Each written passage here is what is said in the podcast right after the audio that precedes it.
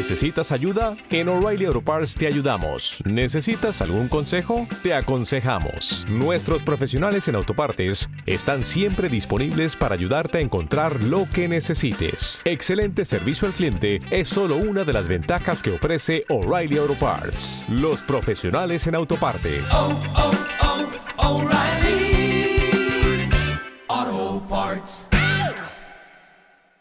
Aquí comienza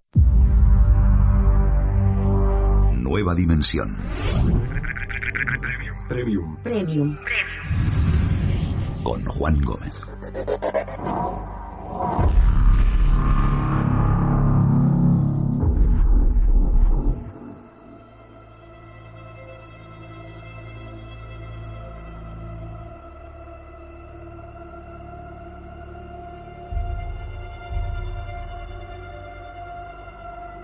Es el 16 de julio de 1969. Buena parte del mundo está pendiente a través de la televisión de uno de los acontecimientos más relevantes de la historia de la ciencia y la exploración.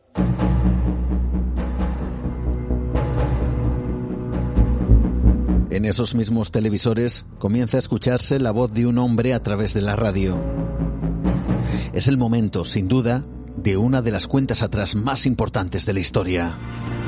T minus 15 seconds. Guidance is internal.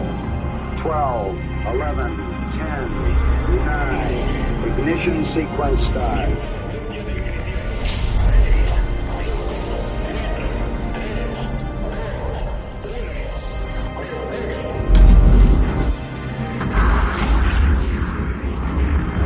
En esa fecha, el hombre iniciaba su viaje más allá del planeta en busca de poner el pie en otro lugar del universo.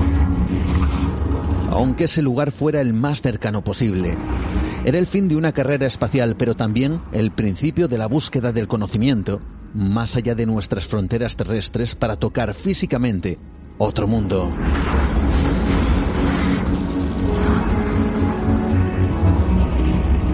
Ocho días más tarde, el mundo volvería a conectarse de nuevo a esa televisión, donde una vez más se escucharían esas extrañas voces de la radio.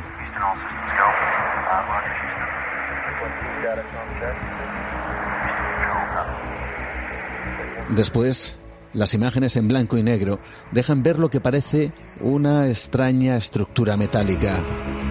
Al fondo aparece un horizonte que el plano deja inclinado a la derecha. Mientras las televisiones de medio mundo mantienen esa imagen fija en la pantalla, esta es acompañada de ciertos sonidos que con el tiempo formarían también parte de la historia.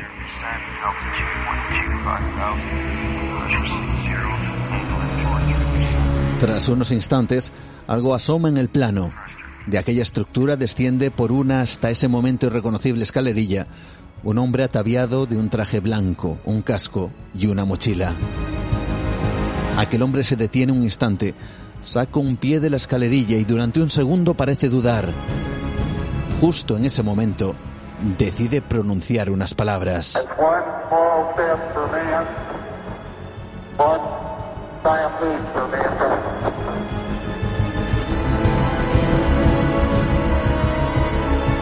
Aquel hombre, llamado Neil Armstrong, cae a la superficie, pero parece seguir dudando. Durante unos segundos, una de sus manos se mantiene agarrada a la escalera, hasta que finalmente la suelta. La imagen inmediatamente da la vuelta al mundo y sus palabras son repetidas una y otra vez. Aquel 24 de julio de 1969, el hombre pisaría la luna por primera vez.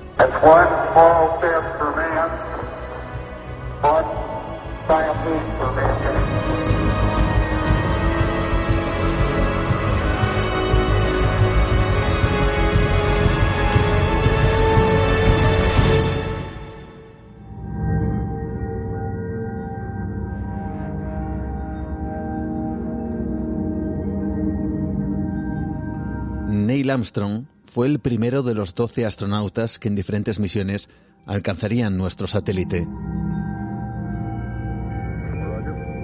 Misiones que buscaban, por un lado, afianzar a Estados Unidos como ganador de la llamada carrera espacial y, por otro, la evidente exploración científica, recabar datos, recoger muestras de la superficie lunar y, por supuesto, comprobar si la Luna tenía algún tipo de prueba o vestigio de vida biológica.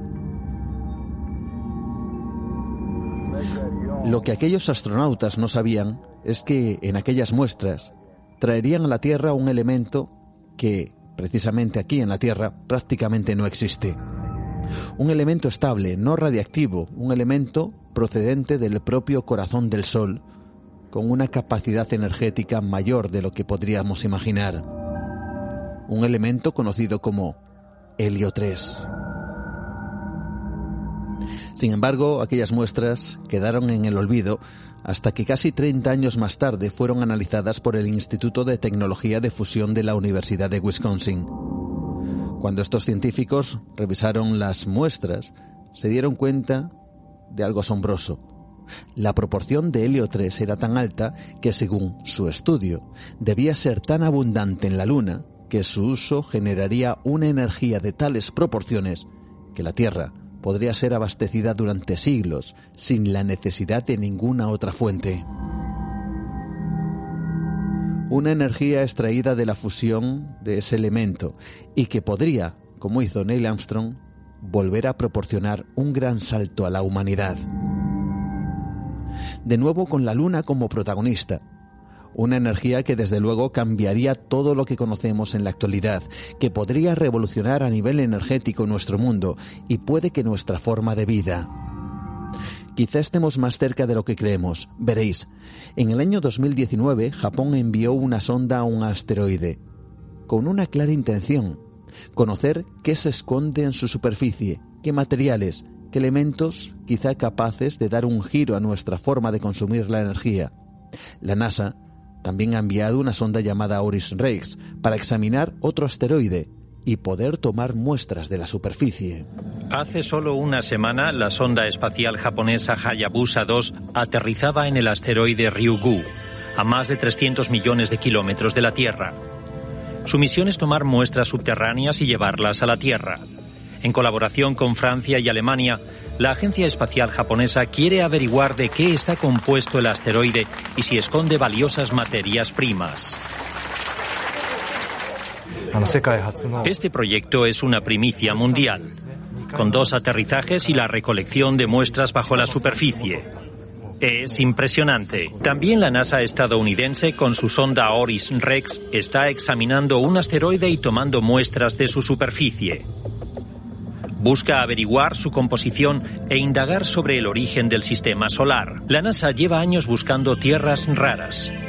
Bajo el escarpado paisaje lunar y sus cráteres podrían ocultarse valiosos tesoros. Los científicos han detectado allí metales como el oro, el platino, el iridio y el gas helio 3. Ahora estudian cómo sacarlos para transportarlos a la Tierra.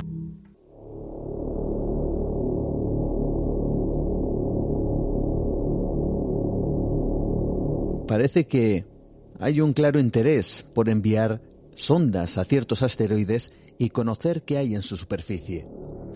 Bueno, pues el pasado mes... ¿Te está gustando este episodio? Hazte fan desde el botón apoyar del podcast de Nivos. Elige tu aportación y podrás escuchar este y el resto de sus episodios extra. Además, ayudarás a su productor a seguir creando contenido con la misma pasión y dedicación.